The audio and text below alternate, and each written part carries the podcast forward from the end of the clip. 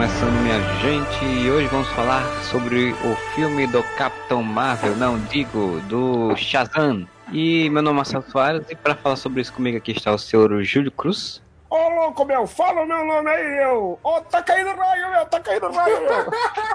Alguém gostou muito disso. Ele entregou que eu tô aqui. E com o seu, seu sidekick aí, o, seu, o João, né? Exato. E também aqui o nosso querido, já participou, já participou uma vez aqui com a gente, o Wendel. Shazam! Isso foi meio esperado, né? Tá caindo bem. raio cara aí, meu! Ô louco, eu pegar fogo, meu! Porra, chama Shazam e veio o Faustão, que é isso? Que é isso, louco, meu? Ô, louco! Eita! Fazendo isso toda hora? Não, não, já parei. Já parei, já parei, já parei. eu vou embora. Ô, caramba.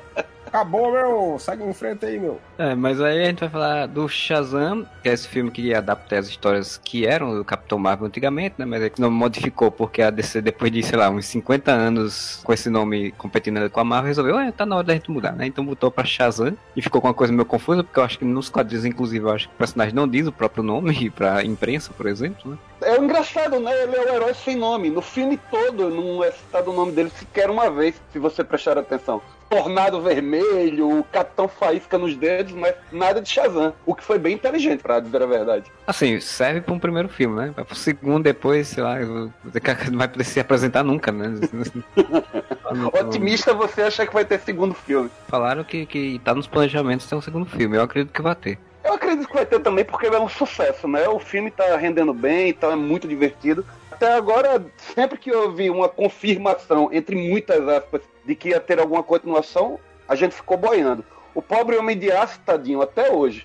O Shazam, no momento que a gente está gravando esse podcast, ele chegou aí à marca dos 300 milhões, 320 milhões aí de, de bilheteria em que duas semanas, acho que duas semanas. Isso. Duas semanas. Equipe, vamos, po- a, gente, a gente pode combinar uma coisa? Vamos poder chamar ele de Capitão Marvel aqui, bora? Porque, porra, eu não consigo chamar de Shazam. Pra mim não é Shazam. Shazam é palavra mágica. É uma palavra mágica de outro podcast. Palavra mágica é um lançamento que está tendo de outro, de outro podcast, nós não falamos sobre isso. Mas eu queria então que vocês começassem daí dando uma visão aí, geral, assim, do que, é que vocês acharam do filme, se curtiram, não curtiram. É, uma visão geral aí. Júlio, começa, por favor. Ô, meu, tanto no pessoal quanto no profissional, meu! Caramba, você vai parar. Alguém bata nesse cara por mim, por favor.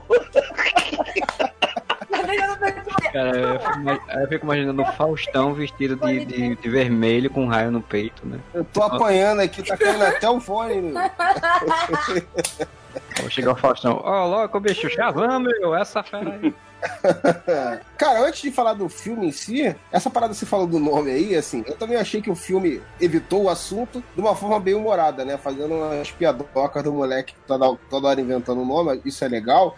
Agora, isso o filme não tem muito o que fazer, né? Porque na verdade a cagada foi da DC, né? De fazer isso, né? E, porra, não pensou que botar o nome do personagem de Shazam e o cara não poder falar o nome. No... Poderia ter colocado algum outro nome, né? No personagem, já que ele não podia mais usar o Capitão Marvel. Eu acho que não foi só uma decisão da DC de não, né, não usar mais o nome. Eu acho que teve problemas judiciais realmente, né? Não ter mais o direito de usar esse nome, alguma coisa. Eu não sei detalhes da, da treta, Até onde eu saiba, o Capitão Marvel, ele, ele teve outros nomes ao longo do- da- dos tempos que eu acho que inclusive poderia ter sido utilizado, como Capitão Trovoada ou Capitão Trovão, que era um, é um nome mais conhecido, ou inclusive o grande nome como chamado de Capitão Corisco, né?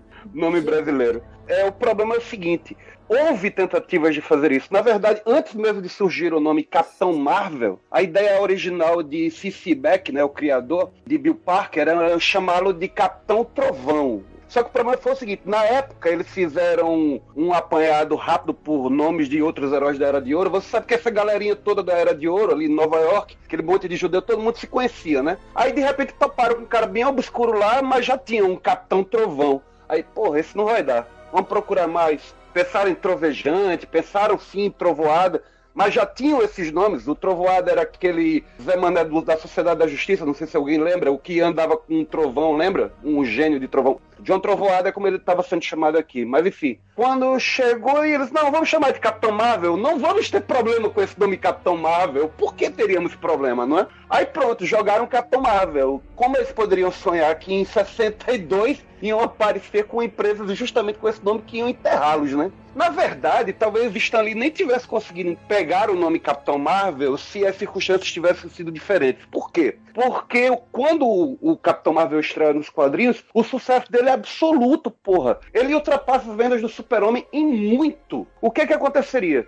Se não fosse aquele processo que a Timely Comics atualmente. Aliás, não, desculpa. Não, na época era o National Comics. Se não fosse esse processo que eles jogaram em cima da Fawcett, hoje em dia talvez o Capitão Marvel fosse muito mais importante do que o Super-Homem. É uma possibilidade. E se ele tivesse conseguido tal nível de importância, provavelmente Stan Lee não teria chamado a empresa dele, Timely, posteriormente de Marvel, porque esse nome já seria uma marca muito mais poderosa do que era na época. É, Porque- mesmo que ele chamasse, esse nome já estava tomado, né?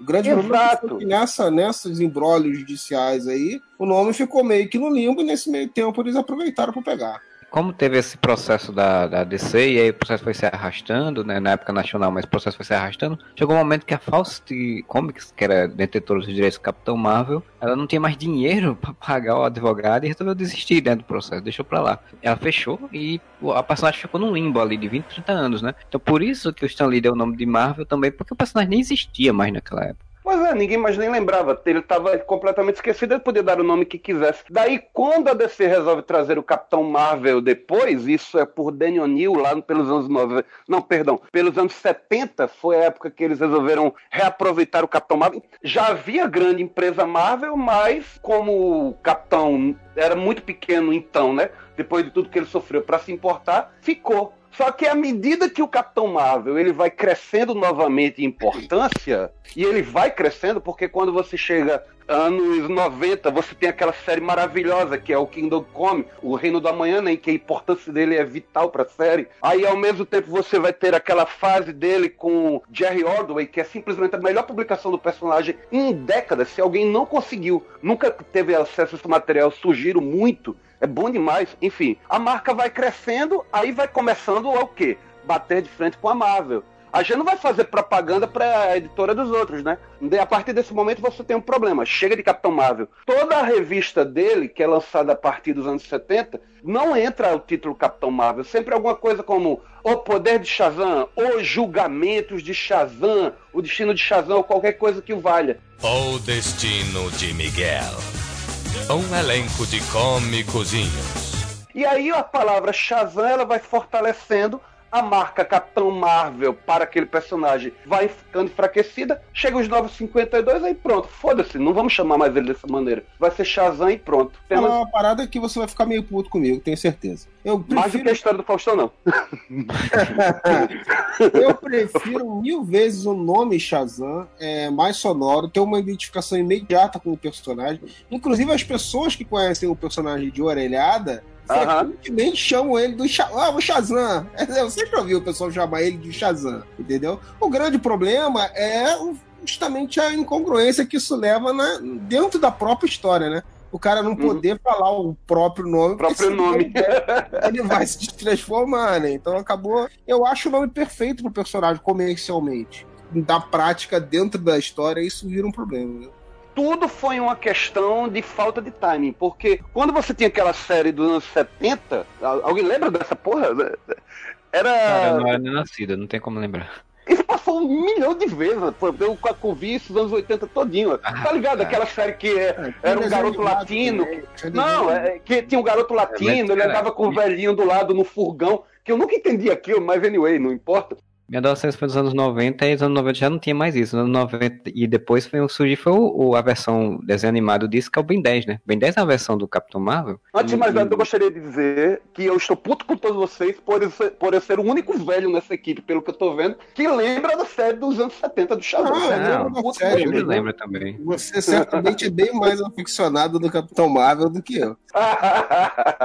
naquela época, a marca Capitão Marvel para aquele personagem já estava adquirindo força. Naquela época também teve a minissérie do Daniel O'Neill, que é bem interessante. Foi a época justamente que a Marvel pegou os personagens que ela tinha comprado da Fawcett, no caso a, família Marvel todinha, mais não, uma. Perdão. Tá vendo por que que tem que mudar a porra desse nome? Porque tem esse tipo de confusão. Olha Enfim. os nomes aí, meu! Presta atenção! Caraca! Pelo amor de Deus! Chega!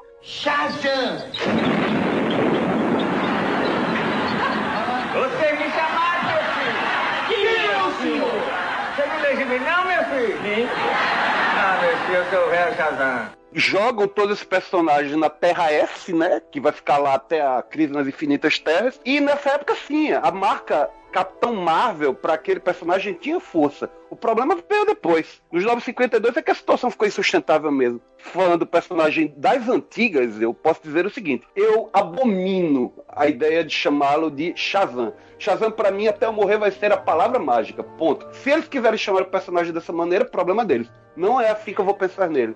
E eu acho, quando chegar mais na frente, eu não sei, de repente eles até podem inventar um, novo- um nome novo e manter só como Shazam nos filmes. Não sei. Eu acho muito difícil eles mudarem o nome do personagem agora. A mudança do nome do, do personagem foi todo um processo preparado para isso e ele, comercialmente, né? to- Não é à toa que fizeram esse filme agora. Era um filme que não estava preparado para existir antes, né? Só quando eles começaram a fazer. Tanto que esse filme é todo baseado no arco do 952. Então ele foi planejado mesmo para isso, para virar um nome comercial. Eu também acho Uhum. que, que Shazam é um nome sonoro e tudo tem a ver e tal, mas eu gostava muito do nome do Capitão Trovão porque era um, um era um nome que ele usou, por exemplo, no Flashpoint, né? Que é um arco que deu início ao, aos 952.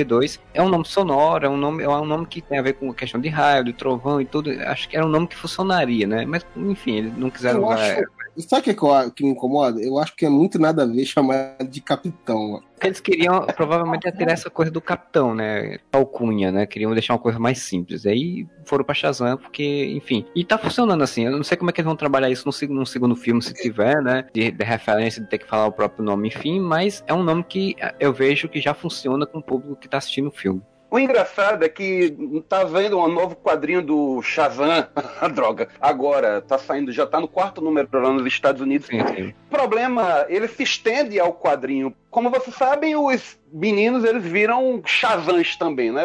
Viram também super poderosos, com poder de Shazam e tal, e pá. mas eles não têm nome nos quadrinhos. Eles estão imaginando, e aí, que nome a gente vai se dar, cara? Porque não existe aquela história de família Marvel, como, como havia nos quadrinhos anteriores. Eles não fazem ideia de que não vão dar. Antigamente, o Fred Freeman era o Capitão Marvel Jr., a Mary Batson era a Mary Marvel, etc e tal. E agora ninguém tem nome nenhum. E já tem a quarta edição rolando e eles ainda estão nesse dilema. Quatro edições e não tem nome nenhum ainda.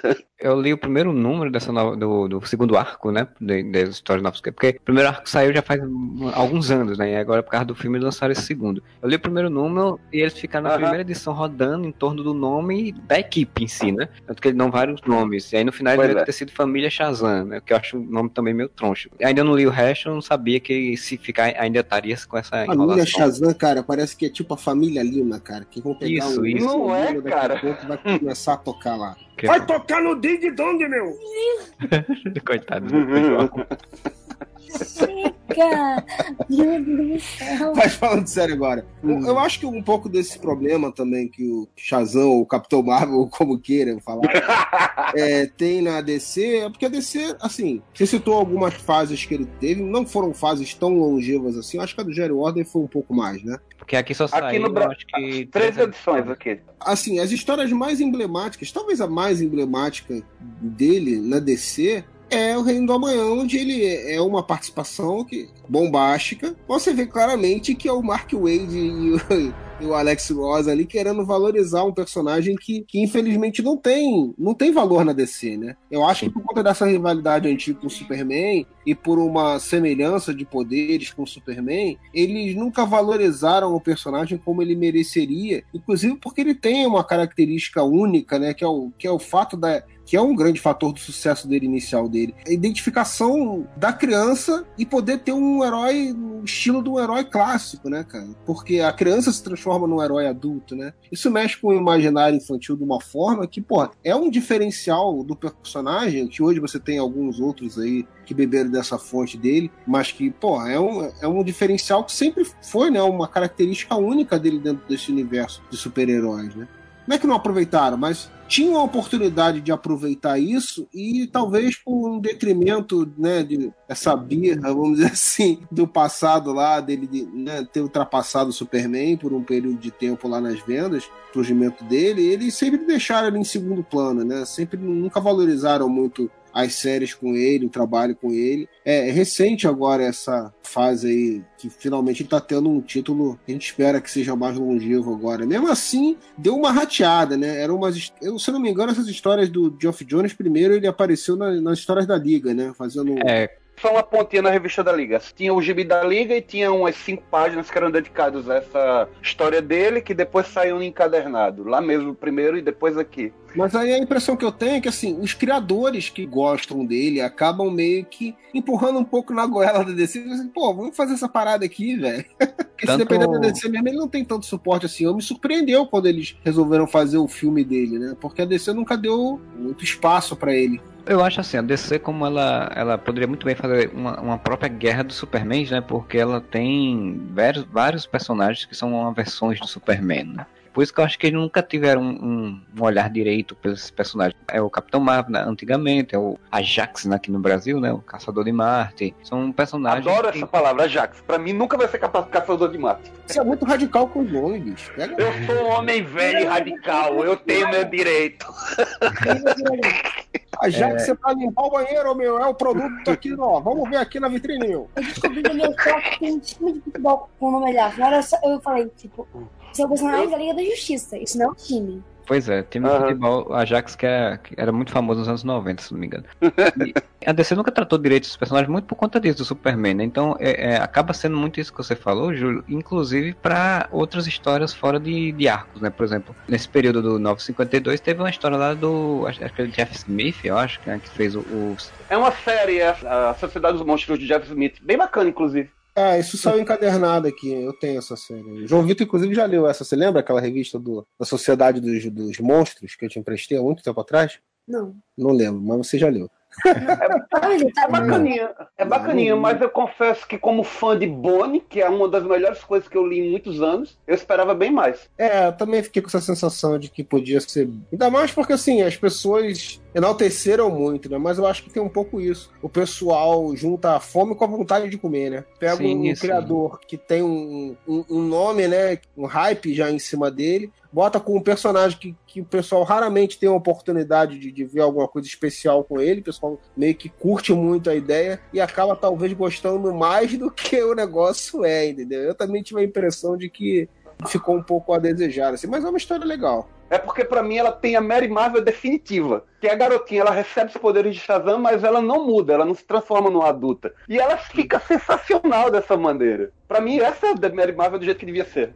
Depois foi só aparecer numa história do multiverso, né? No multiverso cidade lá do Grant Morrison, que é uma, uma, uma edição especial do que se passa exatamente nessa Terra S aí, que, que o Andrew falou, e que é bem interessante, eu gosto bastante dessa história também. Só veio aparecer de novo agora com essa questão do Shazam. Esse projeto do Shazam eu acho que já estava na mesa da, DC, da Warner já faz um tempo. acho. Ela prepara 200 projetos que nem ela acredita qual que ela vai lançar, né? Roda Rodou. ro- rolentando lá, aí cai no, no, num personagem ele é, vai ser esse aqui, meu. Como a visão do universo da Warner da DC naquela época era outra, né, com o Snyder e tal, não foi pra frente. Eles resolveram fazer esse filme exatamente por conta disso, né, porque ele tem um tom mais infantil, um tom mais leve, e aí é combinar exatamente com a nova proposta que eles estavam querendo fazer. né? apresenta? Tá se mostrando assim, não é um grande sucesso, não, tipo, não chegou a 800 milhões em duas semanas, assim, mas é, é um filme que tá se provando que foi uma boa estratégia, pra- porque ela tá tendo uma, uma bilheteria ok, tá tendo um retorno de imagem muito bom do personagem, assim. E é um filme que ele é bom, assim, para o que eles acabaram de abandonar. ele é bom para interligar justamente o universo, né? Com essa sacada de que o moleque é fã e tal. Ele se... A forma como ele se interliga com, com o restante do universo da DC, que não existe mais, pelo visto, é bem legal, assim. Não, não precisa ter aquelas forçações de barra, entendeu? Organicamente foi, foi inserido, infelizmente, num universo que não existe mais. Foi inserido de uma forma fluida, mostrou uma coisa que é bem natural do nosso mundo, que é produtos, né, relacionados aos super-heróis, que é uma coisa que naturalmente iria existir em qualquer universo que tivesse super-heróis. Você teria isso, né? E aí você brinca com isso, então funciona. Eu acho isso legal.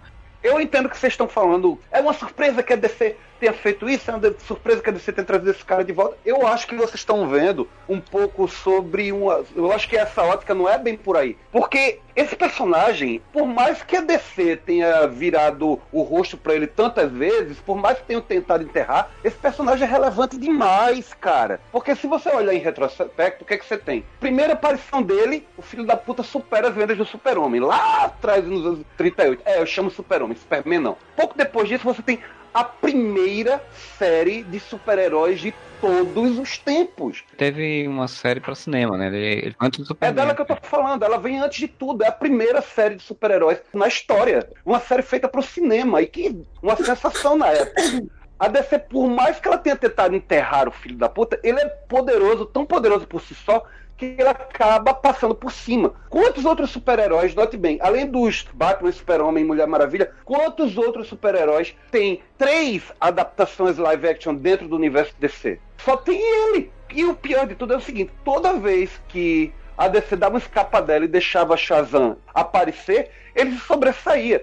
O episódio da Liga da Justiça, onde ele topa com o Super-Homem e os dois se enfrentam, é um dos três mais populares da série inteira. E aquela série é maravilhosa, não preciso nem dizer isso. O curta que ele apareceu também há uns anos atrás, aquele DC Showcase, lembra? Que é o Super-Homem Capitão Marvel contra Black Adam, também foi muito popular. O meu ponto é, toda vez que, por mais que você tenha tentado virar o rosto para esse personagem, toda vez que ele apareceu, ele se sobressaiu. Quando foi na Liga da Justiça do Kate Giffen, a galera adorou ele. Quando veio Lendas, mesma coisa. Quando veio Kingdom Come, caralho, era o cerne da série. Há quem diga que ele é o grande herói de verdade daquela série. E assim por diante. Aí quando aparece agora essa oportunidade da DC chegar e dizer: não, vamos deixar o nosso universo mais leve, vamos deixar um alcance mais infantil. Pra mim parecia uma escolha óbvia. Você não vai fazer um filme desse com um homem borracha. Você não vai fazer um. Até podia, eu Olha- adoro homem borracha. Olha que vai, estão falando que vai ter filme. Né? Que o, o Homem Borracha tá na mesa da Warner há muito mais tempo até do que Shazam.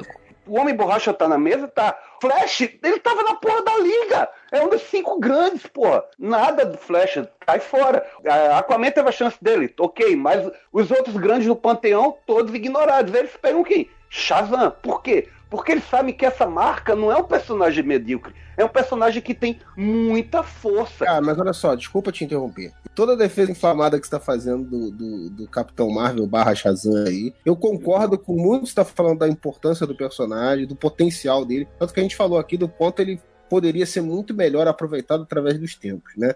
A importância Aham. histórica dele e tal. Mas assim, vamos falar dentro do contexto real do que, que é a Warner. A Warner é uma zona do cacete, velho.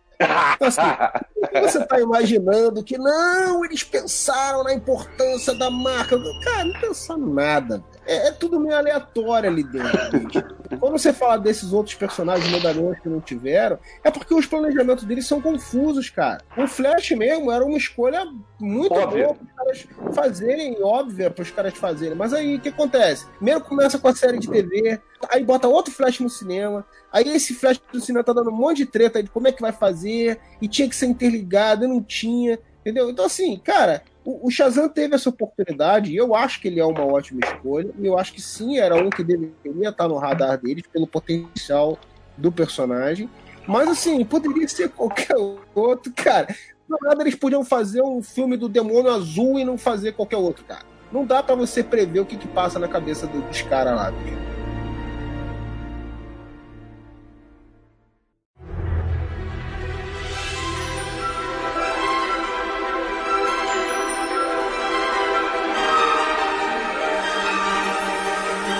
A gente já falou bastante sobre a história do Capitão Marvel, o nome, enfim, então vamos entrar de fato no filme, Ao né? filme. Então, Júlio, o que, é que você achou do, do filme?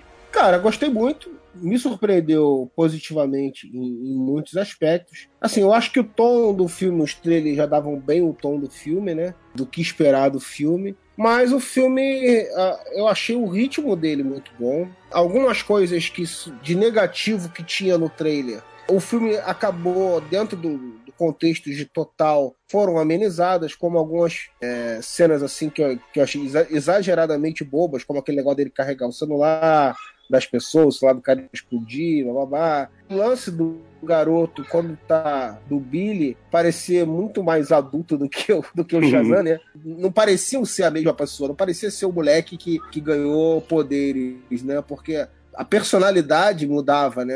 De um garoto um pouco mais introspectivo e fechado para um cara, um adulto meio abobalhado, assim. Parecia ser mais crianção do que o garoto quando tava como garoto. Mas, assim, dentro do ritmo do filme, isso também foi bastante amenizado e eu achei bem legal. Agora, um- uma coisa só que eu achei que foi importante foi a classificação indicativa. Eu ter olhado para ela e eu já ter tido alguns poucos feedbacks para criança muito pequena não era legal levar para ver esse filme, porque esse filme ele tem um, um tom cômico, ele tem esse lance da, da, da molecada e aí você acha que é um filme infantil, mas ele tem algumas cenas um pouco fortes para você levar crianças pequenas. Meus outros filhos têm 5 anos e eu acho que ia dar problema quando aparece aqueles monstros, monstros comendo cabeça do maluco. Sim, sim. E, o pai esculhambando o moleque joga logo no começo do filme. E algumas cenas que eu achei que eram um pouco pesadas pra criança pequena, mas pra isso existe classificação indicativa, né? E não ignorar isso e dar uma olhada. A gente já viu casos em que deu merda muito maior do que isso, né? Como o pessoal levando criança pra ver a festa da salsicha. Ou pra ver Ted também, que é uma comédia do ursinho de pelúcia que a pessoa acha que é um filme infantil e não tem nada Seth de infantil. MacFarlane. O filme tem algumas cenas é, um pouco mais pesadas ali, um pouco mais assustador, com um clima um pouco de terror ali, que no contexto geral do filme, depois que a gente vê, isso passa batido. Mas como pai de crianças dessa idade de 5 anos, eu conseguia facilmente identificar o momento que certamente meus filhos iam estar incomodados no cinema se eles estivessem vendo aquilo ali, possivelmente até assustados. Eu também percebi.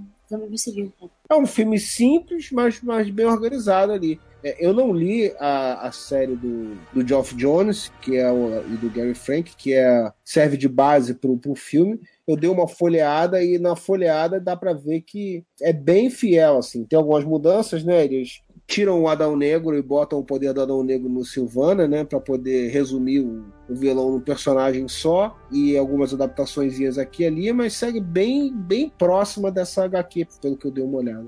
É, e você, João, o que, que achou aí do filme? É, eu gostei, não sei explicar. E, e tu, Wendel? Ele é realmente bastante divertido, é leve, você ri pra caramba, às vezes um tanto bobo demais. Eu também notei essa questão que o colega aí falou, que às vezes parece que o garoto é muito mais maduro na forma de menino dele do que na forma do Shazam. Parece que ele, enquanto menino, é muito centrado, é muito. até sombrio um pouquinho aqui e ali. Enquanto quando ele se transforma no Shazam, ele fica meio destrambelhado. Isso me incomodou um pouquinho, mas pouco. Logo, logo passou. Tem umas falhas aí meio chatas, mas isso é coisa de velho mesmo que me incomodou um pouco aqui e ali. Por exemplo, eu achei muito forçada aquela maneira que a criançada lá descobriu que o garotinho que estava vivendo com eles era na verdade Shazam. Olha lá o Billy tá conversando com o Fred, tá. Meu Deus, será que ele é o Shazam?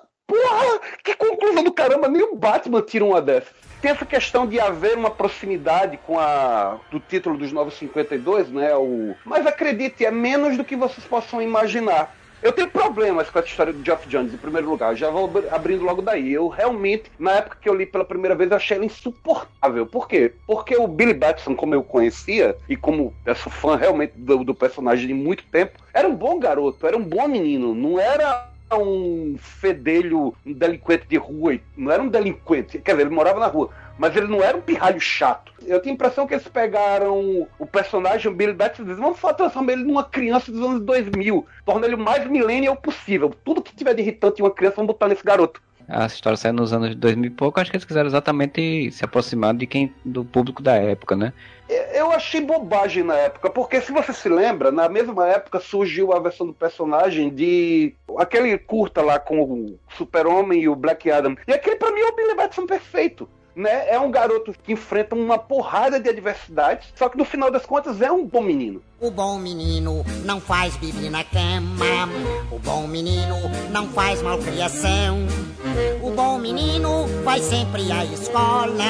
E na escola aprende sempre a lição. No, no personagem do Geoff Jones eu não sentia isso. Ele mesmo disse que ele não é isso. Eu não sou um bom menino. Eu posso até me tortar, mas eu não sou isso. Aí enquanto você transpõe para o filme, e lá sim, o garoto também recebe essa dose de molecagem, ele também é mais malandro, também é mais sacana aqui e ali, mas não é tanto quanto na HQ. Aí nisso o filme é bem superior a essa história lá do Geoff Jones. Há uma base realmente, mas o filme é bem melhor do que aquela história. Isso é uma coisa grande para se dizer. Na HQ, o, o Billy Batson ele é mais mal, digamos assim. Ele, ele rouba, ele, ele é bem é grosseiro, é ignorante mesmo. Ignorante mesmo, ele é mal com a família nova e tal. É. Na própria capa do, do, da revista, o Shazam tá com a cara de malvado, velho. Falei, Isso, ele tá com a cara de vilão. É. O Shazam olha o Adão Negro. É, ele é um pirralho insuportável. E isso me incomodou muito quando eu li esse troço. Ainda bem que eles viram que o caminho não era por aí. Se você vai ver essa nova revista que vai sair aqui no Brasil, agora está amenizado. O Billy está mais parecido com o que o personagem classicamente costuma ser. Filme, eles realmente eles amenizam muita coisa. O Billy Batson, ele, ele é um menino de rua que rouba, por exemplo, mas ele rouba com um motivo, né? Que ele rouba para poder encontrar a mãe. Então Pra ele, encontrar a mãe. ele não é uma pessoa má por ser má, somente. Ele tem motivos dele para ser má e ele é uma pessoa introspectiva, né? Você tem essa mudança aí do arco do personagem quando encontra a nova família. Mas é- essa coisa que, to, que falava-se no trailer, lembra que no, no Areva mesmo o Júlio, o Moura também falava sobre isso, de que ah, ele como Billy é uma coisa, ele como Capitão Mal, com Shazam é outra coisa, bem diferente, não parece a mesma pessoa. E no trailer isso não me incomodava tanto. No filme não me incomoda, mas no filme ficou muito mais acentuado, porque tem mais cenas né, com o garoto, inclusive. E no filme tem uma coisa que, que é uma coisa que incomoda nesse sentido. Assim, tipo, ele vira o, o Shazam, fica todo abestalhado e tal. Eu sempre relevei dizendo, ah, não, é uma criança que virou adulta, e aí, que isso vem do quadrinho também. No quadrinho, ele, o Jeff Jones colocou esse sentido, né? Que ele, quando cresce, ele vira Shazam, ele não, a mente dele não fica de adulta, ele fica com a mente ainda de adolescente. Então no filme eles seguiram com isso. Eu, ah, ok, então ele tá abestalhado com os poderes e tal. Só que quando ele volta pra ser Billy, boa parte das vezes, ele, ele, tipo, ele não parece que aprendeu alguma coisa, ele não parece que mudou. Assim, ele não ficou mais solto, não ficou mais livre por ter sido um. Pela liberdade que ele tinha como Shazam. Realmente ficou diferente, ficou muito parecido mais o Zachary Levi, realmente. Né? Porque um filme leve tem que ter o Zachary Levi. Ah, né? tipo, Fala sério, você esperou horas pra dizer essa, não foi? Pode dizer. Qua- Quase soltei mais cedo, mas aí segurei. Então, fica muito, realmente muito mais parecendo, como muitas pessoas têm criticado, o, o Zachary Levi do que, de fato, um, um adulto interpretando uma, uma criança na, num corpo de adulto, né? E pra quem assistiu Uhum. os filmes do, do que o Zachary Levi já fez, você vê bem que é bem o padrão de interpretação dele realmente. Parece o muito Chuck. mais- Eu, eu, eu sempre cito aqui, nas vezes que a gente gravou podcast sobre isso antes, eu sempre citei o filme do Alvin e os Esquilos. E ele faz o, o irmão, o tio, o primo, sei lá o que, do personagem que é o dono, né? O, do, Não sabia do- que dos esquilos. Alvin e os Esquilos. Eu também não sabia até uma sessão da tarde me mostrar Agora eu que quero reassistir Alvin e os Esquilos. Alvin Esquilo 3, 4, um negócio assim, porque tem um, ba- bastante filme, tem um porrada aí de filme. E aí ele fez um filme aí que é bem fraquinho, eu assisti na sessão da tarde no dia desse só porque era ele. Ele é a mesma coisa, ele é um cara adulto que não trabalha, não tem relacionamento amoroso, vive dentro de casa assistindo televisão e é bem bobão, assim, bem abestalhado, assim. Então, tipo, é, Cara, é, é o Chuck. é, é, o Chuck, exato. Você tá É dizendo o que o padrão. Levi só sabe fazer o Chuck. É o personagem padrão dele. Isso, isso. Então, o diretor do Shazam falou que foi escolhido mesmo. Tipo, era o, era o cara que eles queriam que fizesse o filme. Você vê que a, a visão que eles tinham era essa já mesmo, né? Porque escolheram o personagem, o ator pra isso. Só que eu acho que ele realmente não, não, não tem essa organização aí do roteiro pra alinhar os dois personagens. Mas como no filme ele aparece muito mais depois que se transforma do que o Billy, então você não sente tanto peso.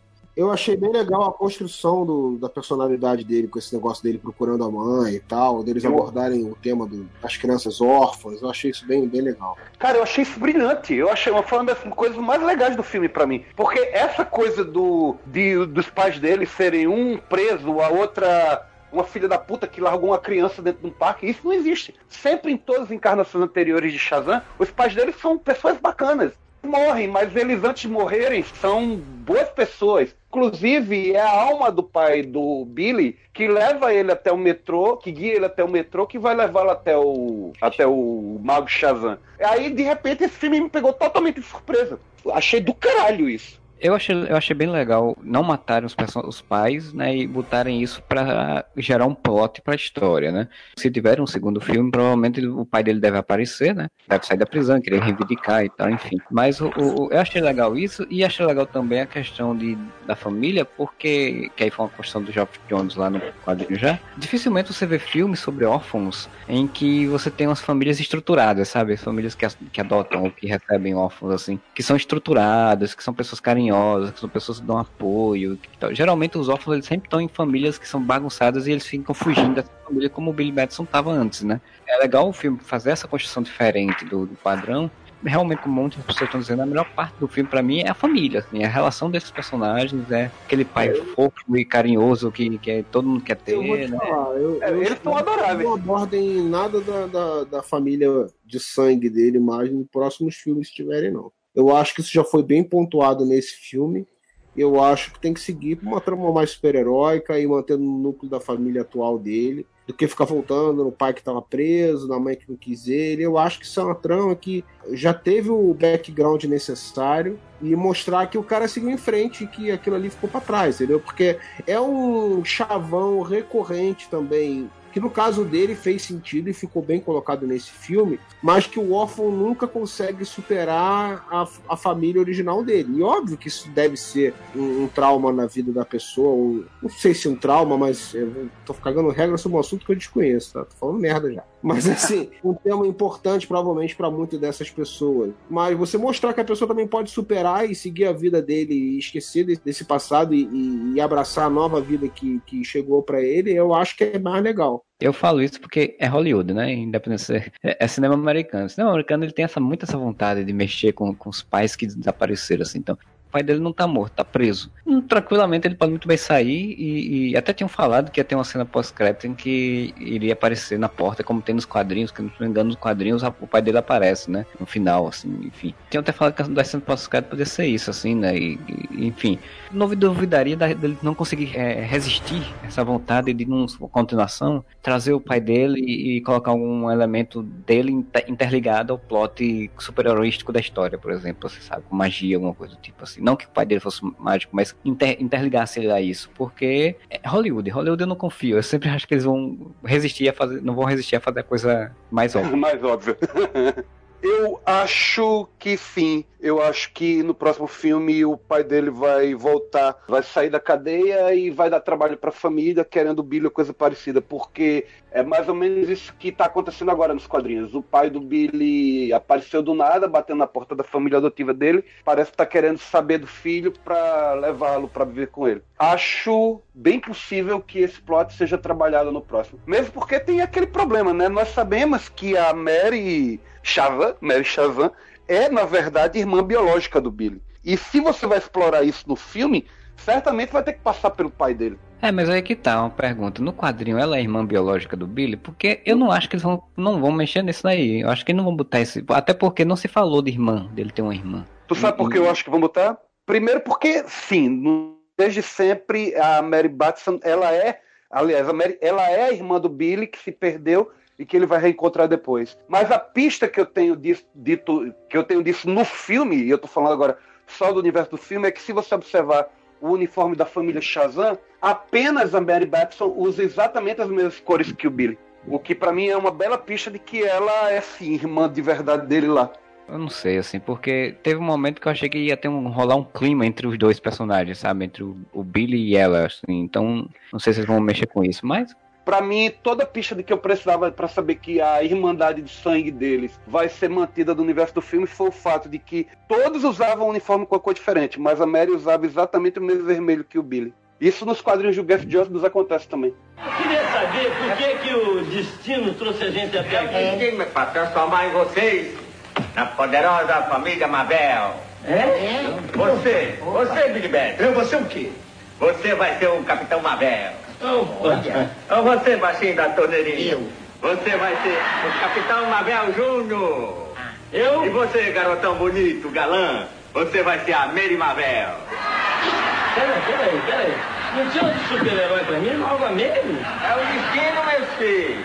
que botou vocês aqui para transformar na poderosa família Marvel. E sobre o Zachary Levi, então, em si, como o Shazam, né? Assim, ele não é o. Na minha opinião, ele não é o Shazam que eu gostaria, né? Gostaria, mas ele foi tão preocupante e, assim, atrapalhou. O que, é que vocês acharam aí? Eu gostei. Eu, eu, eu não sei o que eu falar. Pô, tá difícil tu hoje, tu não quer tá ruim de falar, hein? Eu gosto de muita coisa pra falar, mas no Shazam, eu tenho tudo que falar. É, eu achei que não incomodou, não, cara. Eu achei assim, a gente já sabia o que esperar, o que eu falei dos trailers e tal, então já foi com um mindset meio de do que seria, né, a interpretação dele, né? Porque teve bastante trailer, bastante cenas e tal que já tinham saído. Não, não foi surpreendente nem positivamente nem negativamente. Eu acho que o ritmo, como eu falei, o filme, o ritmo do filme ajudou a, a balancear isso daí e eu achei que foi legal. Pra mim, a princípio, não fede nem cheira. Eu o problema é que toda vez que eu vejo o Zachary Levi, ele é o Chuck. e pelo visto, pelo que vocês estavam falando aí dos papéis anteriores dele, além do Chuck, todo papel que ele faz, ele é o Chuck. Eu acho que podia ter tido uma escolha bem melhor pro papel. Não prejudicou, não. Por outro lado, o garoto, o Asher Angel, acho que é esse o nome dele, eu gostei muito, muito mesmo. Na verdade, eu gostei muito do trabalho de toda a família dos meninos. A relação entre o Fred Freeman e o Billy Batson, a relação entre dois é a alma do filme. Os momentos em que ele vai lá e se transforma no super-herói, não faz nem cheira. Você não se emociona, você não tem uma sensação maior por ele. É só o herói destrambelhado que ele acaba se transformando vez ou outra. E eles trabalharam muito exatamente o garoto que faz o Fred Freeman, né? Porque ele é um ótimo ator. Ele consegue dar credibilidade dessa coisa de ser um garoto que adora super-heróis, que conhece tudo sobre super-heróis, não, tipo, bem nerd mesmo, assim, de, de heróis. E essa relação de confiança de alguém que é sozinho, né? Não tem uma pessoa da mesma idade dele ali para dividir as coisas, de repente aparece um e ele se agarra como o melhor amigo da pessoa e fica brigando e tá discutindo e tal. Eu só acho meu, meu troncho de ficar no meio das câmeras ficar chamando o, o Shazam de, de, de, Billy, né? Tipo, não, Billy, é. não sei o Billy. Toda hora chama o cara de Billy pra todo lado, né? É, foi engraçado nessa hora justamente porque os caras, ah, você não conhece Capitão Marvel, você não conhece, aliás, você não conhece Shazam, você não conhece Shazam, você tá tirando o olho. Porra, o país inteiro viu eles conversando intimamente com o Capitão Marvel na TV. Onde é que todos os alunos daquela escola estavam nesse dia? Jogando Warcraft? Eu, caraca, tempos modernos. Adolescente não vê jornal, desculpa, foi mal. Viralizaria nos celulares, nos WhatsApp da vida, é, é. naturalmente. Mas realmente é uma coisa meio. Tem algumas coisas de roteiro que elas são meio assim, meio perdidas, assim. Elas não, não se encaixam aqui e acolá, mas pelo menos essa relação eu consegui gostar. Eu gostei muito da, da garotinha, da, da menininha. Né? Porque é, é, uma simpatia aquela garota, muito bem, muito bem atuada, assim, a escolha dela. E até, inclusive, a atriz que escolheram para fazer ela adulta é, consegue captar bem assim, esse. Acho que todos ali falam que captou melhorzinho, digamos assim, é, uhum. o que era a versão mais jovem, sabe? Assim, eu, é, eu consegui ver a, a, versão mais jovem na versão adulta ali. Ah, mas todos é. eles, o que menos faz isso é o próprio Shazam, que foi Isso, né? Mas todos eles ali, por mais que a participação deles já como, como heróis, né, seja uhum. estão no final do filme, mas todos eles eu achei que conseguiram incorporar bem o, o que, o, que eram crianças. Os mirins deles tinham, né? Hadouken! É. é, tem, tem várias referências legais nesse momento. Tem, inclusive tem um, um, do Fred mesmo, quando ele se torna o Shazam Jr. lá, que eu não sei se é esse nome que vão dar. Oh, mas, meu Deus, é, não! o vilão, quando vem pra cima dele, ele corre, né? Tipo, eu acho que, não me engano, em algum momento do filme ele tinha falado mais ou menos isso, assim, alguma coisa do tipo, assim, né? De, de correr, de fugir e tal, se o vilão vier e tal. E aí ele replica isso lá quando ele fica adulto. Então, é, é, tem essas rimas que são bem legais, assim. O, o, o, filme, ele tem um roteiro bem simples, né? Bem próximo, exatamente como eles sempre falaram do... do, do Ismael, é gente grande não, é... Quero ser grande. Quero ser grande, né? Lá com o do filme dos anos 80. O que eu acho meio engraçado, porque assim, é uma referência pra gente que é adulto, pra os diretores, assim, mas pro público jovem que vai ver esse filme, Quero Ser Grande é uma referência que não existe mais, né? Tipo, não, é, mas assim, não, é uma referência em alguns momentos ali, porque assim, não tem como você não. Sim, né, não, você, é uma referência, mas ele é uma referência de roteiro também. Assim, o roteiro é muito parecido em algumas coisas, e para mim, assim, nisso é uma coisa que o roteiro para mim peca. Assim, ele é um roteiro anos 80 muito demais para um, um, público atual, sabe? Assim, eu acho que ele poderia ter algumas coisas, ele não tem muita surpresa, ele não tem muito. Eu acho tão parecido assim, não, cara. O que ele tinha é, com o Fred nesse filme é bem diferente e ele tem umas tramas bem específicas do que o filme do Tom que, pô, é, é, a relação dele com o moleque era de amigos antigos e de, de, de ter uma, uma proximidade grande. de depois, porra, ir pra o cara virar executivo de brinquedos, vai ter o relacionamento dele com a mulher, uma série de subtramas ali que dão a vida ao personagem que não tem nada disso no filme do Shazam, né? O tipo de relação que ele constrói com o Fred, com a família ali, é totalmente diferente. Eu vi muitas referências assim, pequeno, o negócio do piano, né? Algumas coisas da relação dos dois ali, né? Emula, porque obviamente é um moleque tentando aprender o que, né? Como que fazer com aquele corpo desproporcional para ele ali e tal. É, ele, ele tem, vamos dizer assim, um quê de quero ser grande, eu acho mas eu não vi nada tão próximo assim como está falando, assim, de, de, proximidade de roteiro como está falando. Eu acho que ele consegue emular um clima de Quero Ser Grande, mas eu não acho que ele seja tão fiel assim ao, ao... Não, mas eu não tô falando que ele é fiel ao Quero Ser Grande, eu tô falando que ele é fiel a um tipo de roteiro de história dos anos 80, sabe? Ah, que, tá. Que, que, que eu acho que, assim, que é o tipo de história que o público de super-heróis jovens atuais não se encaixa, sabe? Assim, é como se fosse um filme feito para quem já tem 30 anos de idade, sabe? 30 e poucos, assim. Mas é um tipo de filme que funciona, né? É uma fórmula que funciona, né?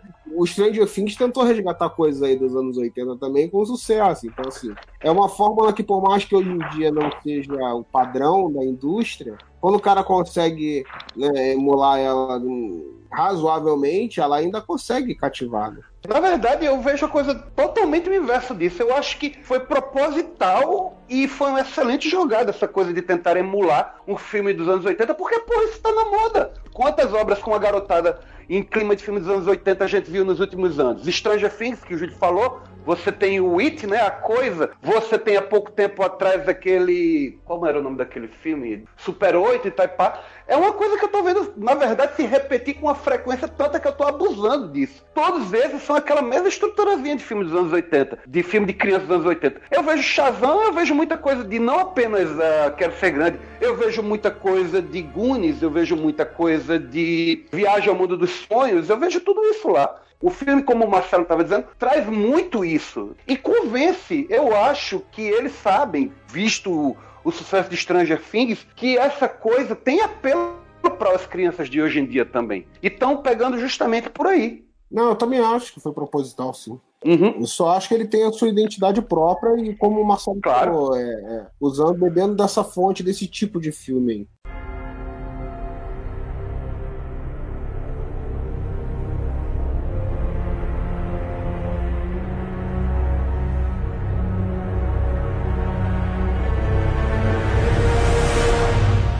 já que a gente já falou aí também do, do herói, falou das famílias, vamos falar então da, do vilão, né? A gente fala do, do Sinestro, né? Que voltou aí, o Mark Strong. Fez um vilão lá no, no Lanterna Verde e voltou para fazer um outro vilão. Tá aí usando poderes, usando monstros digitais para fazer os, as coisas para ele. O que, é que vocês acharam aí do, do, do Dr. Sivana, que aqui no Brasil é Silvana e companhia? Ah, eu assim. É um, vilão que é do mal, né? Ele é, ele é, ele é mal, igual pica-pau, e, e né? assim, constrói um, muito pouco o background dele ali, que o pai dele é um pau no cu, o irmão é outro pé no saco e tal. E aí ele já muda pro cara adulto, obcecado com aquilo dali, focado naquilo dali. Então, assim, não tem desenvolvimento tão grande de personagem, né? O cara simplesmente é mal e o cara, aquela experiência marcou ele. Eu acho que é até compreensível, né? Não é um troço tão jogado quanto possa parecer, porque, porra, imagina um moleque daquela idade passar por aquela situação ali, é totalmente surreal, com recursos, né, que a família dele tinha, passou a, a se dedicar a isso daí. Mas assim, não é um personagem tão bem construído, né? É um vilão e pronto, né? Tem uma motivação bem simples ali, bem clara e sem tanto desenvolvimento do personagem.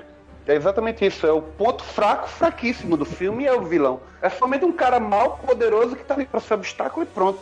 Considerando que o Max Strong é um cara que normalmente eu gosto muito e que ele, quando faz um vilão, ele se empenha de verdade. Porque, por exemplo, se você pega o filme do Lanterna Verde, no meio daquela bosta, a grande coisa que você tem no filme é o sinistro construído pelo Mark Strong, que realmente brilha ali. Mas nesse filme ele faz tudo em modo automático. É um personagem medíocre mesmo. Tá lá, ninguém dá nada por ele e pronto. Absolutamente nada de relevante. Pronto, sabe qual foi a única coisa que eu achei interessante sobre o vilão, sobre o, esse Dr. Silvana? É o fato de que o Donald Glover. É Donald Glover?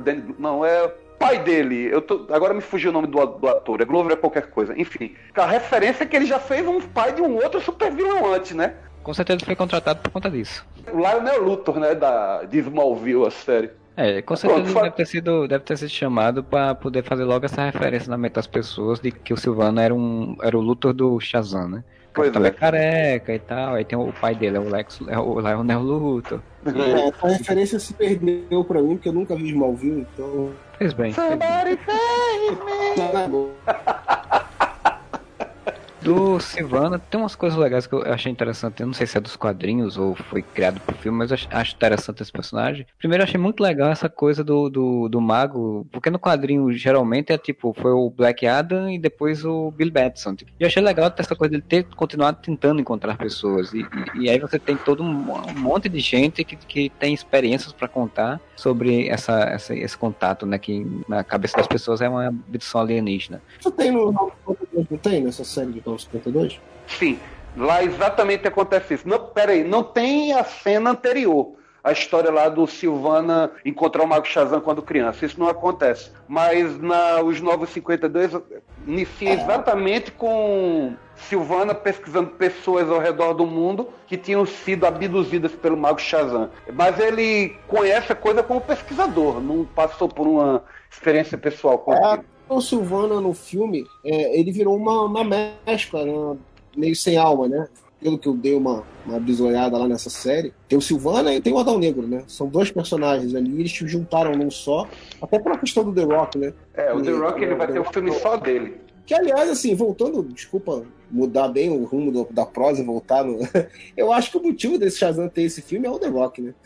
Porque desde o começo o The Rock fez uma campanha violenta de que ele queria ser o Adão Negro, ele gosta do Adão Negro, não sei o que lá. E esse assunto tá em, tá em aberto até hoje, né? Até o filme do Adão Negro temos que fazer o do Shazam primeiro. Eu acho que isso provavelmente Então, foi. por isso que tanta arte de The Rock como a do Negro. É, porque ele quer ser o Adão Negro desde sempre. Ele enche o saco que ele quer ser o Adão Negro. sabia. É, ele Ah, assinou, contra... assinou contrato antes de todo mundo, antes do, do, do povo do Shazam pra fa- ser o Adão, Adão Negro, né? Então. É, então, por trás dessa decisão da Warner, inusitada, entre aspas, de, de ter o filme do Shazam, eu acho que tá justamente isso daí, né? Que a gente não tinha lembrado antes. O The Rock teria dado um Shazam sensacional no lugar do, do Zachary Levy. É uma época que até apostavam que ele ia ser o vilão do filme do Superman, né? Porque ia botar magia versus o Superman, enfraquece ele, enfim, e ele ia ser, ser vilão do, do Superman. Mas agora ninguém mais sabe o que vai acontecer, não sabe nem se vai ter um filme do, do Adão Negro mesmo. E aí eu acho que é meio isso mesmo, Júlio. Eu acho que eles tentaram meio que mesclar os dois personagens num só. E até nos quadrinhos, cara, você vê que o Adão Negro ele alcançou um certo status durante um bom período aí. O Capitão Marvel continuava relegado a um, a um limbo, vamos dizer assim, o Adão Negro começou a aparecer na Sociedade da Justiça, o próprio Jeff É verdade. Jones, né? Começou a ter um. Naquela série 52, que é uma série bem legal, ele teve muita importância e tal. Assim, é, ele ganhou bastante popularidade dentro do meio dos quadrinhos numa época em que era meio estranho assim você vê que o, o vilão do- do- tinha muito mais destaque dentro da editora do que o herói original dele. É verdade, É. O, o Adão Negro naquela época era bem mais relevante do que o Capitão Marvel. Cara, teve uma série inteira em cima dele, chamava-se Terceira Guerra Mundial, coisa parecida. Que foi praticamente todos os heróis da DC caçando o Adão Negro, que na época tava se fu- vingando do mundo todo porque tinham matado a família a Uma família série- Adão Negro dele. É E, inclusive, bem ruim, diga-se de passagem. Porque assim, É. a construção dele dentro da série 52 é bem legal, da família Aham. dele. Tudo isso é, é muito má, mas essa, essa minissérie em específico aí é bem ruim. É bem ruim. E depois disso, ainda tem uma outra minissérie centrada no Adão Negro, que ele justamente tá depois dessa Terceira Guerra Mundial, ele tá tentando recuperar os poderes, os poderes dele. Porque ao final de Terceira Guerra Mundial, o Billy faz uma mágica com ele que ele perde a palavra mágica. Aí ele, porra, precisa descobrir uma nova. Qual é a palavra mágica que mudou? Ele sai pelo mundo, vivendo desventuras, melhor dizendo, procurando uma maneira de recuperar o poder dele de volta. Engraçado que quando ele finalmente descobre qual a palavra mágica que o Billy escolheu, é o nome de um milkshake. Ele, porra, Billy, sempre uma criança. Aí ele usa esse nome de milkshake para transformar-se no Adão Negro novamente. personagem do Adão Negro, ele chegou a se tornar rei, né, digamos assim, monarca, imperador, sei lá, de Kandak. Né, né, que é um país da, no Oriente Médio e tal. Ele ainda, se não me engano, ainda é. Vira e mexe quando eles usam ele, estão usando ele também. Até no Heróis em Crise ele aparece como é Heróis em Crise ou é no... Doomsday Clock, ele Doomsday atualmente Clock, é. tá lá e ele inclusive tem um papel importante também nessa saga, porque, spoiler de quadrinho, né? Lá em Doomsday Clock, como os heróis estão sendo perseguidos nos Estados Unidos por causa da história lá do- da conspiração Superman, né? Que é uma coisa para falar outro dia. Aí os super seres estão procurando refúgio no Kandak. E o Adão Negro garantiu refúgio para qualquer super ser que pedir asilo, exílio no, no país dele. ganhou um status, digamos assim, guardadas as imensas diferenças entre os personagens, né? Há outros personagens da Marvel que têm isso, isso, né? Bem forte, como o Doutor Destino, talvez até um pouco Namor também, né? Eu acho que mais o, o fato de ter uma nação soberana dentro do universo, né? Em que ele é o, o, o líder, né? Diferente do Namor, que, é um, que assim como o Aquaman, é um mundo meio separado. né? Tem uma conotação política mais forte, embora nas histórias do Aquaman hoje em dia essa, essa questão do, do- de Atlântida ter uma participação no mundo político tem, seja um pouco mais abordada. Tem um pouco isso, né? Essa figura, assim, com todas as diferenças, que o Destino é um personagem completamente diferente do Adão Negro, perfil psicológico, tudo bem diferente, mas tem um pouco esse status, assim, né? De que é um personagem que tem uma relevância dentro do universo, ao invés de só as aventuras dele, né? Tem uma, um lugar dentro daquele universo bem marcado. Como ele não podia utilizar o, Black Adam, porque tinha o The Rock, The Rock tem que ter um filme próprio, ele tem que ser o protagonista do filme e tal. Colocaram o Silvana, como falou, ele não tem muita relevância, é muito construído, e eu acho ruim isso, porque exatamente a, a cena mais forte, digamos assim, dele é quando ele vai confrontar os- o pai e o irmão, fica uma cena muito fraca, porque você não tem uma construção. Você só teve uma ceninha antes do pai e o irmão zoando ele lá e tal, aí acontece um acidente, o pai fica paraplégico e aí fica com raiva do filho e pronto, é isso. É É, isso. aquela cena nisso, ela meio que dá um panorama de como é a relação familiar dele, né? E você imagina que é dali pra pior, né?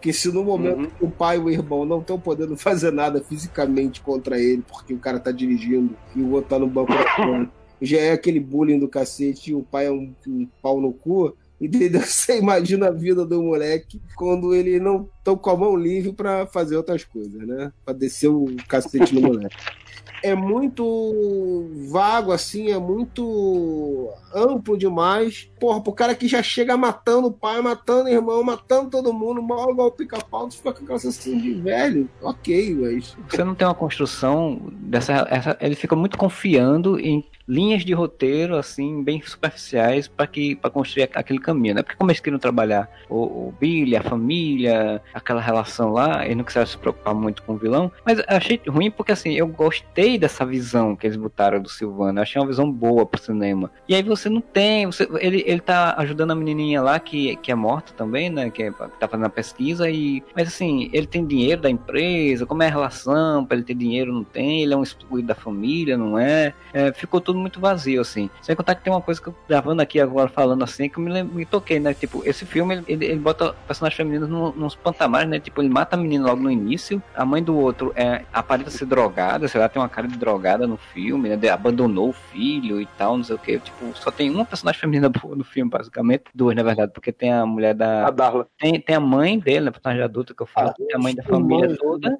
e tem a, a- assistente social, né? Que, que indica ele, né? Que ela aparenta ser uma pessoa boa, tipo. Mas tem umas coisas assim que eu achei. Acaba matar aquela mulher do nada assim, assim, é ok, é pra poder botar aquelas que por acaso descobriram uma porta, que a porta ia abrir pra ele entrar de novo na Pedra da Eternidade, porque ele, ele viu no relógio, no vídeo. É muito, muito jogado, assim. Essas coisas me incomodam. É, assim, mas- super-heróis. É, mas ali é um. É um personagem totalmente irrelevante, né, gente? Pô, como os caras lá da, da empresa lá também, eles saem matando todo mundo na torta direito, né? Ah, não, sim, mas é porque, sei lá, depois de 50 anos de filme, isso me incomoda, mas tudo bem. Não tendo uma personagem feminina mais forte, né? O que te incomoda. Eu É, também não, achei isso meio. Também. Ele- Isso e essa superficialidade da, da narrativa. Da morte? sabe? Não, da narrativa, porque assim, é, eu sei que é filme de origem, eu sei que é um filme que teve 80 milhões só e, e é um filme de um outro patamar, mas sei lá, cara, você, em 2019 aí você tem uns filmes que tem uma narrativa tão superficial assim, me incomodou um pouco. Eu entendo. Eu achei que realmente faltou uma figura feminina com mais força. O mais próximo que você tem ali disso é a Mary, mas ela tem muito pouco espaço. A Darla tem mais espaço, a Darla tem mais carisma ali no filme, a garotinha. A Mary não chega nem a dizer os pais que passou, cara. Você, ela, passou metade do filme nesse negócio, ela não vai passar, mas ela fica pensando se, não, se deve ir ou não deve ir, porque tem a família, ele salva ela de um atropelamento, diz, não, você deve ir, você deve ir. Aí pronto, tá, morreu. E ficou solto, né? Nem teve uma conclusão disso daí. Botaram o plot lá. Oh meu Deus, o que a menina vai fazer agora? Ela tá sofrendo. Depois ninguém mais falou nisso.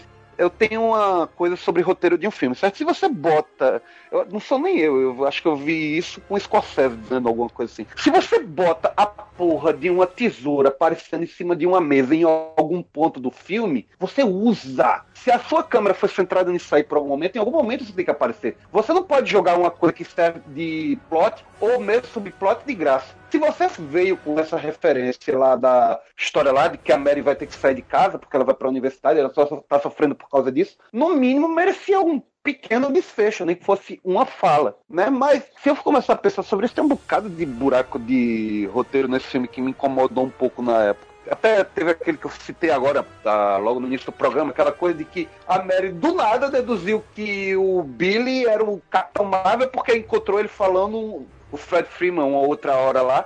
Ela deduziu que o cara vai se transformar no adulto, velho. Que isso? De onde tirou É, isso? porque assim, é, tem um vídeo do, do, do Fred conversando com, com o Shazam. Ela lembrou, ela- ele e o Billy estavam brigando no, no, no jantar sobre alguma coisa relativa à amizade, não sei o que. Então, lógico que É, então, o Billy é o, é o Shazam. Shazam salvou. Bicho! É, quando o Shazam também salvou ela, ele falou o nome dela. É, ele sabia que meu nome. Não ele sabia. A não ser que o cara tenha a inteligência mundial de tudo que a pessoa tá fazendo. Inteligência de. É, conveniência de roteiro, né? Isso que a gente chama, né? Tipo, a história tinha que, tinha que acontecer isso, então vamos, vamos fazer do jeito mais simples possível. Olha, eu acho que tem um negócio assim. Eu ente- eu entendi que você ficou meio bolado com isso, mas eu acho que não me incomodou muito, porque assim, tem um negócio também que a gente tem que. Pra quem conhece a pessoa, que é a linguagem corporal, né? Que às vezes dá o clique, né? Então, assim, da mesma forma como ela viu o Billy e o, Fred discutindo, é, ela, quando viu ele discutindo na TV, e aí tem esse lance que o João falou também, dele ter falado umas paradas, assim, é um pouco forçado, é, você imaginar que, porra, ela vai imaginar que o moleque vira um adulto super-herói, sim, mas assim, tem sua. Ele tem os seus ganchos ali que eles colocaram no filme.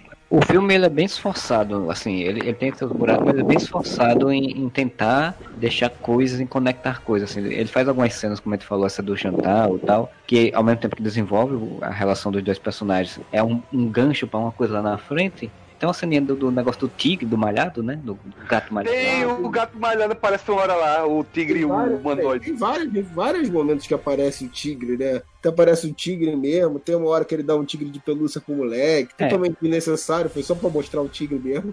É, Esse, esse é um momento que eu acho que é um momento que o filme consegue fazer umas rimas, sabe? Por exemplo, ele entrega o, o tigre pro garoto lá que tá com medo no final, na parte final do filme, que na verdade é um tigre que a mãe dele também entregou pra ele lá no início do filme. Sim, sim, sim. Então, sim. ele- ele- o filme Não, consegue. Ele, ele- Queria. É, ele acabou ganhando uma bússola, né? Ele queria o tigre e não ganhou. Isso, isso, é. Ele queria o tigre e na realidade ele acabou ganhando uma bússola e aí no final ele entrega o tigre pro menino. Eu, Assim, eu, eu bato palmas, eu acho legal quando o filme consegue fazer essas rimas, sabe? Essas voltas, assim. Aí depois ele faz outra cena com a bússola também que é muito legal, que ele entregando a bússola pra mãe, falando uma frase bem legal, que ele tipo, ah, você tá precisando mais do que eu. O filme tem alguns buracos, algumas coisas me incomodam, mas eu- são essas coisas que me fazem gostar do filme, sabe? Olha, pra te falar a verdade, de toda essa nova safra de filmes da DC Comics, pronto, o Aquaman é um filme que eu acho muito superestimado. Eu acho Aquaman. Olha só, Grande rapaz, você não vai vir aqui no... no podcast pra falar mal do filme do modo todo. né? O maior fã de do podcast não vai deixar, não pode deixar essas coisas. ok, ok, ok. O filme é muito superestimado, certo pelo Júlio, tá tudo certo. Enfim, eu gosto muito mais do filme do Capitão Marvel do que do Shazam do que do filme do Aquaman. Vocês viram? Eu acho simples, eu acho que ele não é pretencioso, eu acho que ele se esforça pra caramba, como o Marcelo tava dizendo aí, o roteiro dele. Eu tenho uma coisa que eu digo sempre sobre o filme do Aquaman, que o filme do Aquaman se resume em seus três protagonistas. Ele tem a força pura do personagem principal, ele tem a beleza estética lá da Mera e ele é vazio como vilão do filme, o Orme, né? Então pronto, esse é o filme do Aquaman. Enquanto o do Shazam, eu vi, eu vi tudo que eu precisava ver naquele filme, tá entendendo? Ele tem ação quando é pra ter, ele tem a comédia que deve ter, pois essa é a proposta do filme. Ele consegue até o feito de emocionar de verdade um momento ou outro. São filmes bem diferentes, né? São filmes bem diferentes. O filme do Aquaman tem um monte de problemas que o filme do Shazam não tem, né? A começar pela capacidade de interpretação, que se vocês estão achando o, o, o, o Levizinho aí ruim, imagina o Momoa, né? Pelo amor de Deus. Mas assim, o filme tem um tom épico, é, é bem diferente, assim, é bem diferente. Não, é claro. Não, é claro, mas mesmo assim, independente de ser um gênero diferente, independente de todas as particularidades que cada um, cada um dos filmes tem, resumo do resumo do resumo, é um filme bem melhor. Francamente, É. o filme do Aquaman, eu não acho ele melhor nem do que o da Mulher Maravilha, que eu também nem gosto tanto assim.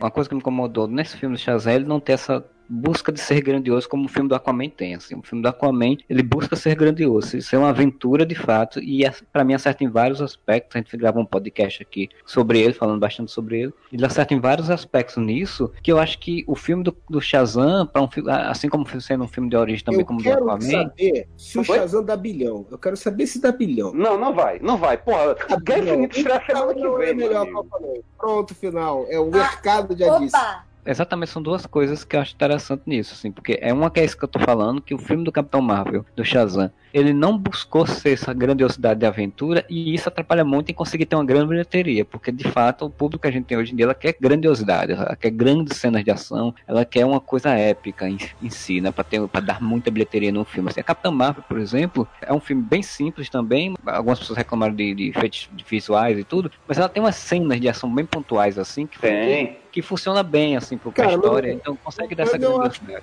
Agora, acho que o que faz o filme do Shazam é uma bilheteria maior, agora sem zoeira, que eu tava botando pilha mesmo. Considere-me pilhado. Ele é meio um público-alvo meio disperso, né? Ele não é um filme imbecilizado ao ponto de ser um filme pra criancinha, que eu posso levar meus filhos de 5 anos numa boa, como eu já falei antes. E ele não é um filme com um tom adulto ou com, ou com algo que cative um grande público adulto, porque a pessoa já olha e já, pelo próprio trailer, e já sente, ah, isso é um filme meio abobalhado e tal. Então, assim, ele fica num limbo ali, no meio, que não consegue atrair um público mais amplo, na minha opinião, nem por um lado e nem pelo outro. Eu acho isso prejudicou. O filme é bom e ele tinha potencial, talvez, para ter uma bilheteria maior. Mas ele é um filme que não conseguiu encontrar um público mais amplo ali, ficou um pouco restrito. E aí entra outra, a outra coisa que eu ia falar, que era. Eu não consigo entender muito bem essa escolha do momento do ano pra botar esse filme, porque ele entrou no meio entre dois blockbusters da Marvel, né? Capitão Marvel e no Ultimato, né, velho? Que tipo, é um grande filme, uma grande expectativa de todo, todo ano. E ele entrou duas semanas antes, cara. Eu não consigo entender muito bem essa lógica de botar ele aí. Pois é. tá mais animado pro Shazam do que pro Vingadores. É Pois é. sério. Mas aí talvez porque você, com 12 anos, seja justamente esse público-alvo que tá no limbo ali, né? Que já curte super-heróis e que tem esse lance da identificação do herói criança que se torna adulto, né? Que acaba sendo uma faixa um pouco restrita de público, né? Não, é, não, não consegue alcançar outras idades tão bem quanto alcança a tua, eu acho. É, eu até falando com um amigo meu, é, ele até me perguntou, mas é, quando eu falei que ah, o filme não tem essa grandiosidade, assim, não, não, não explora a questão da magia como personagem merecia ser explorado, porque né, a gente sabe que tem muitos aspectos que pode ser trabalhado no filme do, do Shazam. Falei, ah, mas precisa ser? Eu digo, cara, não precisa, exatamente, é um filme de origem, eu entendo. É um filme com orçamento menor, até porque ele, ele tem um orçamento menor do que o X-Men, por exemplo. O X-Men o primeiro tem, tinha 100 milhões. E é bem visível nisso. Vocês repararam a quantidade de efeito prático que tem no filme? Por exemplo, aquela sequência lá no shopping dele voando no shopping, aquela sequência dele voando lá no, na rodovia e tal, é tudo totalmente efeito prático. Não tem computação gráfica nem nada ali. A luta dele com Silvana no shopping é tudo efeito prático. Se eu fazer um retrospecto disso, eu acho que pra média hollywoodiana de filme desse gênero, ele é um filme que usa bem pouco CGI. Eu não estou dizendo que não tem, obviamente. Eu tô dizendo que, na média dos filmes hollywoodianos deste gênero, De ação que ele bem tem, pouco. tipo de poder que ele tem. Ele usa muito nos monstros, ele usa na- na- nas cenas de combate bastante, mas menos do que normalmente a gente costuma ver sim. Eu acho que afeta a bilheteria é que ele não tem um nome de peso para dar gancho para chamar público também, né? Se você pensar o Momoa, por mais que, né, ele ainda tem um público desde lá do Game of Thrones que, dependendo do que ele fizesse, o negócio estiver bem arrumadinho e tal, chama uma galerinha. A, a Brie É. Larson é uma, uma pessoa que está em destaque, né? Também não tem esse outro atrativo, né? Porque, porra, o Zachary Levy, de boa, ele pode ser gente boa pra cacete, mas não é o nome que tá longe de estar em destaque. né? O destaque dele agora é ele ter feito Shazam, mas Pra você ter ideia, o único nome de mais relevância que tem ali no elenco é o Mark Strong, né? É o, é o Silvana. Mas e, e para grande público e nada é a mesma coisa. né? Não, ele não é ninguém. Ele- a- a- o meu relativismo tá justamente aí. Ele não é ninguém. É. Você não pensa nem o nome de Mark Strong. Você pensa, ah, era aquele cara que fez o Sinestro. Ah, era aquele cara que fez o filme lá dos Kingsman. Era o cara lá que era o armeiro deles e tal. e Pá. Enfim, você nem lembra direito de quem é esse cara. E é o único cara do filme que tem um. Uma trajetória aí. E o Zachary Levi era o Chuck, ponto. Pronto, tu sabe quem é que tem uma participação maior ali? Aliás, quem tem uma trajetória maior ali e que ninguém nem nota que ele tá lá? Tu tá ligado no garoto, no quando o Fred se transforma em, em herói adulto? Aquele carinha ali, para os fãs da velha série D ou C, lembram dela? Vocês se lembram dessa série, não? Eu sim. E Era o nerdzinho lá, lá de DLC, né? O cara que tem mais popularidade ali no meio e ninguém nem sabia que ele tava lá. É, o, o cara que foi cotado pra ser o Flash no filme do George Miller. É, pois é. Olha aí. Onde ele acabou. Por sinal, aquilo ali, aquele, tem um monte de coadjuvante do mundo da internet, tem um monte de youtubers ali, tem um monte de gente naquele parque ali que tá como coadjuvante. O filme tenta pegar esse público um pouco, né? Tem até a dancinha do Fortnite, não é, João? Que tu falou? É. Tá aparecendo nisso, xingando, já é personificação de to- quase todas as pessoas que jogam Fortnite. Ah, quando o moleque, o, o Japinha aparece lá xingando, jogando videogame lá no computador lá. Inclusive a, a dancinha que o, o, Chakra Leve faz, que tava no trailer, todo mundo, muita gente ficou reclamando, ah, o que, ele tá fazendo essa dança, não tem nada a ver com o Shazam. No filme é bem rápido, eu achei que ia demorar mais, eu achei que ia ficar segurando mais, é, é bem mais rápido. Eles usam muito o recurso da câmera, né, na mão, né, tipo, do Fred filmando ele, pra diminuir muita coisa, assim, tipo, por exemplo, essa coisa de, de efeito visual, é, a cena que ele pula, que sobe lá e vai no prédio, quebra a janela, que entra, pede desculpa e tal. Se fosse um filme normal, ele ia entrar, você ia ver a cena, você vê ele entrando, ele falando com É, as ele tenta usar essa linguagem, até esse lance do moleque filmar e botar no YouTube, é referência, né? Pra tentar ser um atrativo pra essa molecada aqui. Dessa Isso, isso, isso. Ele tenta usar o que pode usar, né, no, dentro dos- das limitações que o filme tem, né. A coisa dos efeitos mesmo, por exemplo, tem os monstros, mas os monstros eles são bem genéricos, assim, são bem, bem parecidos, né, tem- tem- tipo, não se explora muito Aquilo foi uma falha tão grande desse filme. Eu não sei vocês se vocês sentiram também. Cara, eram sete pecados. Tu tem noção do tanto de potencial que dava pra explorar aquelas criaturas ali se tivesse feito direito? Aí virou o quê? Uns monstros genéricos que ninguém nem sabia quem era quem ali. Cara, É, eu concordo, mas eu vou te falar uma coisa que eu falei também sobre o filme do Aquaman, que nisso eles têm um pouco de similaridade. Menos das vezes é mais. Não tô querendo tirar a importância disso, não. Começa a dar muita, muita característica e muita dimensão para algumas coisas, você vai perder em outras. Não tem, a balança vai pesar para um lado, não tem jeito, entendeu? E eu acho que o foco ali era a construção da família e do, e do Billy, né? E do herói. Se ele começasse a dar muita. Talvez visualmente eles pudessem, né, diferenciar um pouco mais, né? Alguma outra coisinha ali na batalha final que diferenciasse um pouco mais do que foi, fosse legal. Mas eu acho que se eles es- quisessem explorar todo o potencial disso, ia sair um pouco do caminho do, do principal do filme. Eu concordo com você, mas veja bem, qual foi, em duas ou três ocasiões nesse programa, das maiores queixas que a gente falou sobre esse filme? O fato de não ter vilão. O vilão era medíocre. E eu acho que um bom vilão, um vilão bem construído, dá um- uma carga grande ao filme, dá uma fôlego no filme interessante. Se eles tivessem usado um pouco melhor os sete pecados capitais, teria sido uma coisa legal. Uma cena que eu teria imaginado. Lembra daquela hora que eles pegam a diretoria lá da empresa do Silvana na forma de fumaça e atacam todo mundo? Eu tinha imaginado que naquela hora o que ia acontecer ia ser o seguinte: cada um dos sete pecados capitais ia se tornar uma daquelas pessoas, encarnar uma daquelas pessoas que estava ali dentro, ia se tornar um personagem. Um personagem justamente para depois eles entrarem em confronto quando eles virassem a família Marvel. Mas aí não, virou aquela coisa morfa lá, tudo a mesma coisa e nada. Na batalha lá do parquinho, eu não senti uma sensação de ameaça.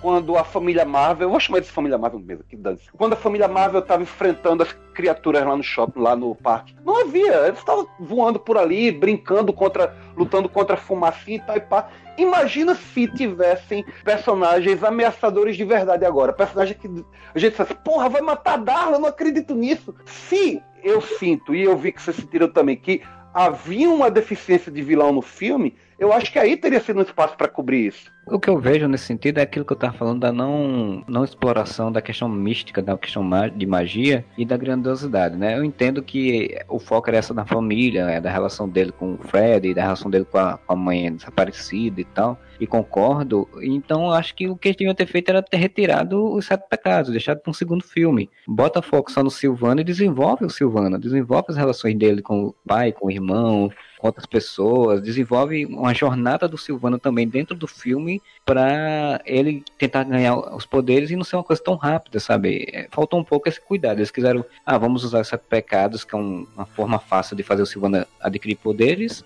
e pronto, e, e aí acabou, assim. Eu acho que faltou esse. Por exemplo, se você fosse ver um, um filme do Harry Potter, por exemplo, o filme do Harry Potter, cada pecado capital desse ia ser, sei lá, meia, hora- 20 minutos de filme de, de cada. explorando cada um, sabe? O personagem tem que enfrentar um, pra fazer- tem que fazer alguma outra coisa, assim. É, é esse tipo de, de viés que me. Ia ser no primeiro filme, né? Vamos combinar. Pecados Capitais eram, eram personagens que você tem que ter num segundo filme. Eles podiam ter criado uma outra coisa, uma outra coisa que desse- fizesse a necessidade de transformar todo mundo em, em- em super-herói e não ser os sete pecados capitais. Mas, é- mas eu entendo. Eu entendo qual foi a lógica dele dos sete pecados foi exatamente essa, para poder ter que transformar todo mundo em herói. Realmente dá a impressão de que a batalha ficou mais fácil. E, tipo, eles também, eles já ganharam os poderes e já estavam sabendo lá perfeitamente. Ah, também. Então, isso também ajudou um pouco. Acho que se eles tivessem um pouquinho mais de dificuldade, talvez a batalha seria um pouquinho mais balanceada. É, falta também o espaço, o local, né? O local também é um parquinho, você fica rodando naquele mesmo canto. É, falta um pouco dessa criatividade. Ih, cara, aí! Uma caverna toda de ouro, compadre! Vamos levar tudo! Vamos levar tudo! Ia lá, ia lá, lá! Mata o velho! Mata o velho!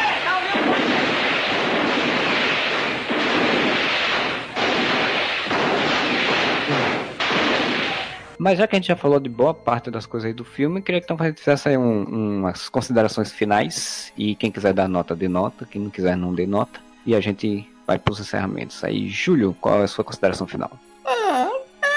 É, eu achei o filme divertido. A construção da, da, daquela- toda essa questão que a gente falou, né? Do lance dele com a mãe e, do, e da família ali, dos órfãos, da relação dele com aquela, com aquela nova família ali. O background do Billy eu achei muito, muito legal, assim. E no geral, assim, as cenas de ações são legaisinhas e tal. É aquele filme, como eu falei, que eu não fui com aquela expectativa alta, entendeu? Fui pra ver um filme divertido, os trailers não eram tão empolgantes. E eu vou falar a verdade, cara, é um filme que eu provavelmente não teria visto no cinema se eu não tivesse levar meu filho tava empolgado pra ver o filme. É um desses filmes que provavelmente eu, por minha vontade própria, não teria ido no cinema. O que, o que mostra bastante isso que a gente tá falando aí do problema de ter conseguido ser um produto atrativo para uma gama maior de pessoas e o que fez talvez ele não ter uma bilheteria tão grande quanto ele poderia ter sido. Então, nesse sentido, foi uma grata surpresa. Saí do cinema satisfeito, o filme é divertido, é bem construído em vários aspectos e, como sempre, né, tem seus pontos fracos que a gente falou aí. Mas eu daria um, um 7,5 a 8 aí com, com Tá tranquilidade. tudo bem. Mas eu acho que eu daria 7,5 ou 10. Ó, 7,5 a 10 é um pouco distante. né, Gabriel? 7,5 a 10 tem uma distancinha, né? Faz uma média aí, vai. Um 8,5, tá bom? Então, você... Também, né? Oito e meio, então, do, do jogo. Muito sobre o que eu achei do filme. Não sei me explicar como o que eu achei do filme. Não, mas tu ficou empolgado, né, com o filme. Tu gostou pra caramba. Ah, eu estava empolgado, mas eu não sei te explicar por que disso. Beleza. Queria agradecer já o Wendel pela participação também e dê as suas considerações. Eu me diverti pra caramba. Gostei mais do que imaginei que ia gostar. Dessa safra nova de filmes da DC, desde o Homem o Horrível Homem de Aço até o presente momento, pra mim talvez tenha sido o filme que eu saí do cinema mais satisfeito. E isso não sei nem se quer dizer muita coisa, porque eu nivelo bem por baixo os filmes que vieram antes. Eu gosto de Mulher Maravilha, gosto menos de, de Aquaman. Talvez tenha saído mais satisfeito de Shazam do que sair desses dois. Tem seus problemas, como a gente já explorou aqui. É um simples, ele não é de maneira nenhuma pretencioso. Dá para você exatamente o que ele disse que ia dar, então tá bacana. Se eu fosse dar uma nota de até 10, seria, digamos, entre 7,7 a 8. Ou seja, bem. Uma boa nota. Uma boa nota, realmente. Eu gostaria de ver mais, eu gostaria de ver esse universo melhor desenvolvido, já que a gente já passou pela origem obrigatória, né? Espero ver mais disso aí. É, eu, eu gostei bastante do filme, assim, dentro das, do que era para ser um filme de origem, dentro das condições dele. Como eu gosto muito do personagem também, acho que ele merecia, ou merece, um filme um pouco mais épico, né? Um pouco mais bem trabalhado. Espero que o segundo filme, se tiver, seja assim, né? Não acho que, que, que bater, não acho que, que vai ser difícil. Porque se ele vai chegando aos 400 milhões, o, o, é mais ou menos que boa parte dos filmes da, da, da Warner fez, né? Então, vamos ver o que, é que vai acontecer. Eu, se fosse para dar nota do nota 8 também, acho um filme bem mediano, um filme ok ali, tá dentro das médias aí do, do Aquaman, da Mulher Maravilha também, então segue-se bem nesse padrão. Esperar agora para o próximo filme que vai ser. Qual é? Eu acho que a Mulher Maravilha é o Coringa no final do ano, né? Mas no, dentro desse universo de super-heróis é a Mulher Maravilha 2004. Não, o Coringa vem primeiro. Sim, foi o que eu falei. Coringa no É, final foi, do foi, ano. desculpa, desculpa, confundi. Porque o Coringa não é herói. Não todo mundo, mas no meu mundo ele não é herói. Não mesmo. Aliás, eu tô com expectativa dividida sobre esse filme do Coringa. Eu tô assim, tremendo sobre ele. Vamos ver, vamos ver no que, que vai dar isso aí. Então a gente chega aí ao final do nosso podcast. Espero que vocês tenham curtido. Se você curtiu, vai lá no Facebook, no Twitter, no Instagram. Tem lá o Areva com dois As para você. Com três As, mas com dois As no final. Para você ver as nossas postagens. Vai lá no nosso site, né, o areva.com. Deixe sua mensagem aí, seu recadinho lá no nossa postagem desse podcast. Ou mande e-mail para contato arroba. Deixa eu só falar uma parada rapidinho. Digue. Assina o podcast aí, meu louco! Caraca! Ô, louco, bicho. Essa fera aí. Ei. não, isso não, isso não. Chega, acabou. Tchau. A gente volta semana que vem com mais um podcast e whatever.